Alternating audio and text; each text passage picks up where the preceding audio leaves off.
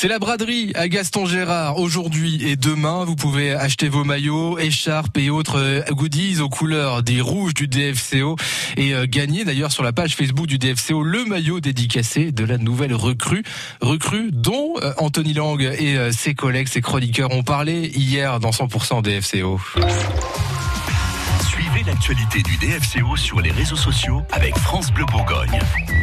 Vendredi et samedi, c'est la braderie à Gaston Gérard. Si vous avez envie de vous acheter le dernier maillot de Ligue 1 du DFCO avant un certain temps, allez donc euh, pêcher quelques renseignements sur la page Facebook euh, des Rouges. Autant vous dire que cette braderie a fait réagir pas mal de personnes plus ou moins bien intentionnées, car le maillot de cette saison est apprécié de diverses façons. Certains ne le voyant pas comme un collector, mais plutôt comme le symbole de la saison de la honte. Donc Fred ouvre les hostilités, il te donne 20 balles et tu prends le maillot.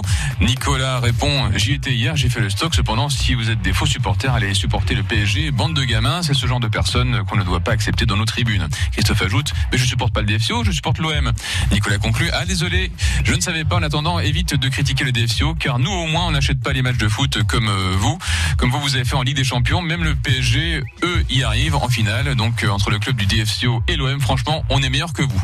Alors voilà, merci pour cette analyse très objective et très sportive. Nicolas, cela dit, si vous préférez vous tourner vers l'avenir, vous pouvez toujours participer au jeu concours que vous pouvez retrouver sur la page Facebook d'ailleurs du DFCO.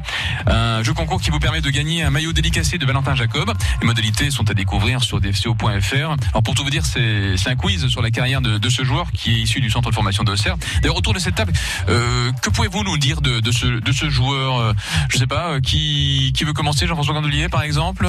Moi je pense que c'est un, un, joueur de valeur qui, a des, qui, qui peut tout à fait s'intégrer dans le projet du club parce mmh. que il faut remettre, je pense, au centre, des valeurs, euh, un maillot, envie là, il faut construire une équipe et on sait qu'une équipe, c'est pas forcément, surtout dans le football, une somme d'individualité.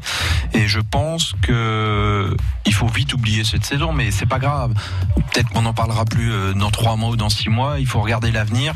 Et moi, je suis euh, aujourd'hui, par rapport à ce que j'ai vu sur les derniers recrutements, euh, assez mmh. optimiste. Antoine Araki, on, on, le dit redoutablement précis dans les 20 derniers mètres. Ça, ça vous inspire? C'est une excellente nouvelle.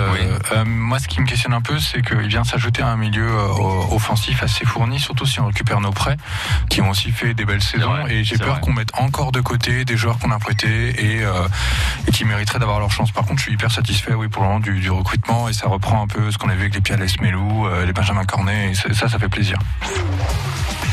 100% DFCO, 18h-19h, tous les soirs sur France Bleu Bourgogne. Rendez-vous donc dès ce soir 18h pour la dernière de la semaine de 100% DFCO.